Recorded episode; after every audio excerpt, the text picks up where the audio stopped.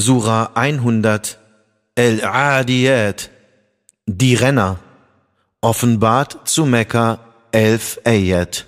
Im Namen Allahs, des Al-Abamas, des Barmherzigen, bei den schnaubenden Rennern, die dann Feuerfunken schlagen, als dann frühmorgens anstürmen und damit Staub aufwirbeln und so in die Mitte des Feindes eindringen.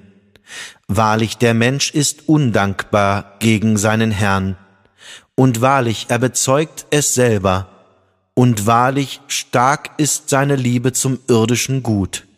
Weiß er denn nicht, wenn der Inhalt der Gräber herausgeworfen wird und das herausgeholt wird, was in den Herzen ist, dass ihr Herr sie wahrlich an jenem Tag wohl kennt?